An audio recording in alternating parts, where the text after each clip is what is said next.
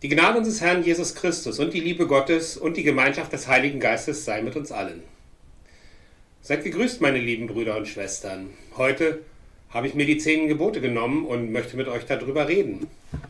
Was bedeuten die zehn Gebote für mich? Wie habe ich sie verstanden? Das erste, was mir einfiel, war mein Vergleich mit dem Billardtisch. Ein Billardtisch hat vier Bande und diese vier Bande sind für mich die Begrenzungslinien des Glaubens. Solange ich mich innerhalb der Bande der zehn Gebote bewege, solange bin ich auf dem richtigen Weg. Was hat das für mich für eine Veränderung gebracht? Früher bin ich über diese Bande hinausgegangen und habe meine eigenen Weisheiten geplant. Und was macht eine Billardkugel, wenn sie über diese Bande hinausgeht? Sie fällt unsanft zu Boden. Und genau das ist mir mehr als einmal passiert. Ich rede nicht davon, dass ich Gesetze übertreten habe und mich damit strafbar gemacht habe. Nein, ich rede davon, dass die Regeln Gottes, also die zehn Gebote, dass ich die nicht sehen konnte oder nicht sehen wollte. Nun lebe ich seit fast 16 Jahren mit Gott und versuche, diesen zehn Geboten zu folgen. Und was ist passiert? Ich lebe in Frieden.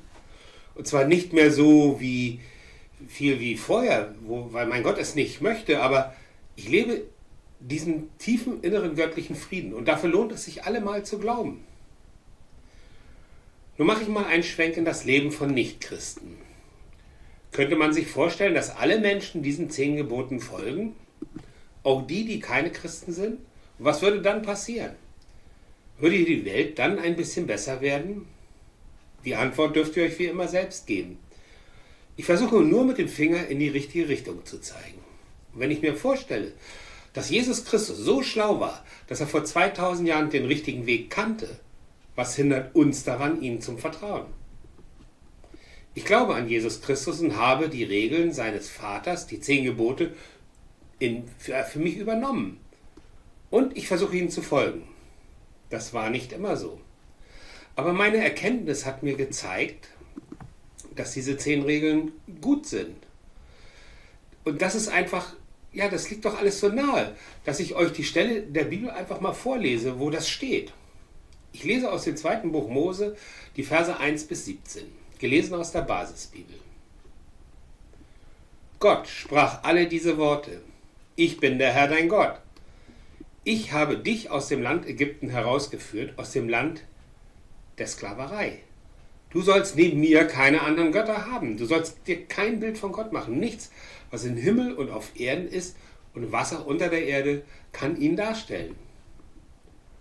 Du sollst keine anderen Götter anbeten und verehren, denn ich bin der Gott, dein Gott. Ich bin ein eifersüchtiger Gott. Die mir untreu werden, lasse ich nicht davonkommen. Wenn die Väter Schuld auf sich geladen haben, ziehe ich auch die Kinder zur Verantwortung bis zur dritten und vierten Generation. Doch die, die mich lieben und die meine Gebote befolgen, erfahren meine Güte noch in tausend Jahren. Du sollst den Namen des Herrn deines Gottes nicht missbrauchen, denn wer das tut, den wird der Herr bestrafen. Du sollst an den Sabbat denken, er ist ein heiliger Tag. Sechs Tage in der Woche darfst du jede Arbeit tun, aber der siebte Tag ist ein Ruhetag. Er gehört dem Herrn deinem Gott. An diesem Tag darfst du keine Arbeit tun. Weder du selbst, noch dein Sohn, deine Tochter, dein Sklave oder deine Sklavin, auch nicht dein Vieh oder der Fremde in deiner Stadt. Denn in sechs Tagen hat der Herr den Himmel, die Erde und das Meer gemacht, mit allem, was dort lebt. Aber am siebten Tag ruht er. Deswegen hat der Herr den Ruhetag gesegnet und ihn zu einem heiligen Tag gemacht. Du sollst deinen Vater und deine Mutter ehren und für sie sorgen. Da wirst du lange leben in dem Land, das dein Herr, der Herr, dein Gott dir geben wird. Du sollst nicht töten. Du sollst nicht Ehe brechen. Du sollst nicht stehlen. Du sollst nichts Falsches über deinen Nächsten sagen. Du sollst nichts begehren, was deinem Nächsten gehört. Weder sein Haus, noch seine Frau, seinen Sklaven oder Sklavin, seinen Rind, seinen Esel oder irgendetwas anderes. Amen. Lasst diese Worte einmal sacken. Ihr könnt das Video auch an dieser Stelle stoppen und später noch einmal drüber nachdenken. Könnt ihr euch vorstellen, diesen Geboten zu folgen, nicht weil ihr müsst, sondern weil ihr es wollt? Ich weiß nicht, wann sich bei dir der himmlische Frieden einstellt, aber eines ist gewiss, er wird kommen. Denn ein Leben, in dem du den göttlichen Geboten folgst, gibt dir bei weniger Dingen, die du machen darfst, deutlich mehr Freiheit. Es macht dich frei von Schuldbewusstsein. Du kannst tiefer durchatmen, musst nicht mehr über alles nachdenken, ob du es richtig machst. Und durch diese Tür kommt der innere Frieden in dein Herz. Was sind aber die zehn Gebote?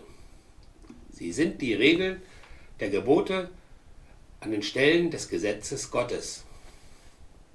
Das Gesetz ist aber nicht die Gnade Gottes.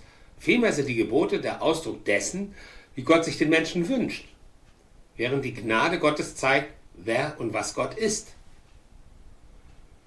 Deshalb ist es nicht möglich für den Sünder, teils durch die Gebote, teils durch Gottes Gnade gerettet zu werden. Wozu dann diese Gebote? Es gibt diese Gebote, um die Sünde sichtbar zu machen. Stell dir mal einen dunklen Keller vor. Du siehst nichts und merkst die Unordnung, den Dreck nicht.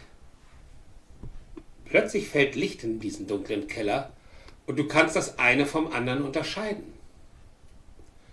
Das Licht hat die Unordnung nicht gemacht aber du kannst sie erkennen. Nun kommen wir einfach mal zur wichtigen Frage. Warum soll ich Christ werden oder sein? Weil ich hier zehn tolle Gebote gefunden habe und die auch für mich plausibel sind, kann ich machen. Den zehn Geboten unseres Gottes folgen und ein besserer Mensch werden. Aber irgendwas würde mir fehlen. Genau das ist, was, ich, was mir vor 16 Jahren gefehlt hat. Der Grund, die Person, die Person, die sich diese tollen Gebote gedacht hat. Und so bin ich Christ geworden. Aber kommen wir mal zu den, zu den Geboten. Das erste Gebot nennt man auch das Gebot des Monotheismus. Es gibt nur einen Gott. Im christlichen Glauben kommt natürlich sofort die Frage nach Jesus Christus und dem Heiligen Geist. Wir Christen nennen es die Dreieinigkeit, Dreifaltigkeit oder Trinität. Sie ist in der christlichen Theologie die Wesenseinheit Gottes in drei Personen. Diese werden Vater, Sohn und Heiliger Geist, also Geist Gottes genannt. Damit wird zugleich die Unterscheidung und ihre unauflösbare Einheit ausgedrückt. Schwer zu verstehen, aber es ist so. Ferner wird dort auch gesagt, dass wir uns kein Bild von unserem Gott machen sollen. Auch das ist für mich plausibel. Wir sollen ja unseren Gott anbeten und nicht irgendein Bild. Gott und Jesus Christus haben durch, dadurch die Möglichkeit, überall zu sein. Auch in diesem Moment steht Gott neben dir. Ich weiß nicht, wie es dir geht. Mir gibt es das Gefühl, nicht allein zu sein. Das zweite Gebot fördert, fordert uns den nötigen Respekt vor unserem Gott zu haben. Die Größe unseres Gottes und seine Helligkeit bedeuten, dass wir ihm Achtung, Respekt, Demut und Verehrung schulden. Gott ist mein Freund und Begleiter. Ich muss nicht vor ihm kuschen. Aber es ist gut, wenn man ihm zeigt, dass wir ihm unser Leben geschenkt haben. Ich habe mein Leben vor neun Jahren an ihn übergeben und seine Herrschaft anerkannt. Und bis heute bin ich mir sicher, dass es die beste Entscheidung in meinem Leben war. Beim dritten Gebot geht es um das Sabbatgebot. Wir reden modern über die Sonn- und Feiertage. Das sind die Tage, an denen alle Christen zum Gottesdienst gehen. Diese Tage haben einen inneren, tiefen Sinn. Wir treffen uns an diesen Tagen und haben Gemeinschaft. Gemeinschaft mit unserem Gott. Zeit, damit wir uns ganz auf unseren Gott einlassen können. Und es gibt noch einen anderen Grund. Es sind für uns Christen Tage der Gemeinschaft, Freude und Erholung. So erfüllt das dritte Gebot etwas, was für alle Menschen wichtig ist. Der menschliche Körper braucht Phasen, um sich zu regenerieren. Also sind diese Gebote nützlich für uns alle. Das vierte Gebot möchte Bezug auf die Ehrfurcht des Kinder vor Vater und Mutter nehmen. Es verweist damit auf die Beziehung der Kinder zu den Eltern. Das vierte Gebot gibt beiden den Auftrag, Eltern und Kindern auf die Familie als Ganzes zu schauen. Beide verbindet ein starkes Band. Wir sollten es niemals zerschneiden auch wenn wir uns im Recht fühlen. Das gilt für beide. Meine Tür ist also immer offen für meine Kinder. Sie können jederzeit zu mir kommen. Das fünfte, sechste und siebte Gebot sind Selbstverständlichkeiten. Dort steht, du sollst nicht töten, nicht Ehe brechen und nicht stehlen. Denn wer möchte, dass das einem selber widerfährt? Ich glaube, dass es die Gebote sind, die am meisten Schaden hinterlassen. Herr, bewahre uns davor. Das achte Gebot kenne ich unter einem anderen Überschrift. Der Denunziant ist der Feind im eigenen Land. Dort steht, dass du nicht falsch Zeugnis über deinen Nächsten abgeben sollst. Wer kennt es nicht?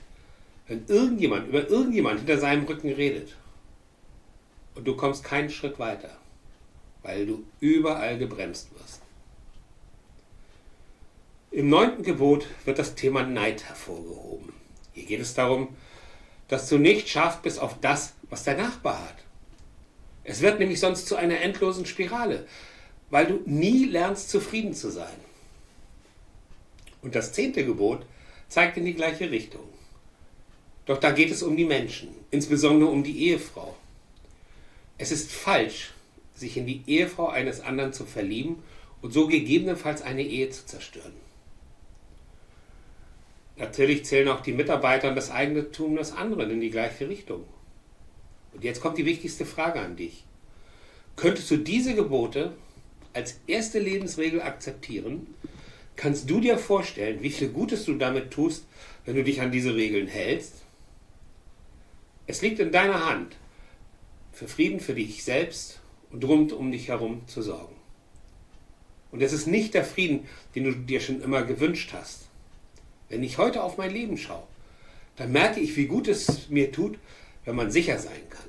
Ich habe eine tolle Frau, bin zufrieden mit dem, was ich habe und versuche ein guter Mensch zu sein. Ich weiß, dass ich das nicht immer schaffe. Aber die Veränderung, die ich schon gemacht habe, hat mir gezeigt, dass es funktioniert. Ein Leben mit Gott. Und wenn ich Fragen an ihn habe, dann weiß ich, der Himmel ist nicht leer. Und mein Gott ist immer nur ein Gebet weit entfernt. Amen.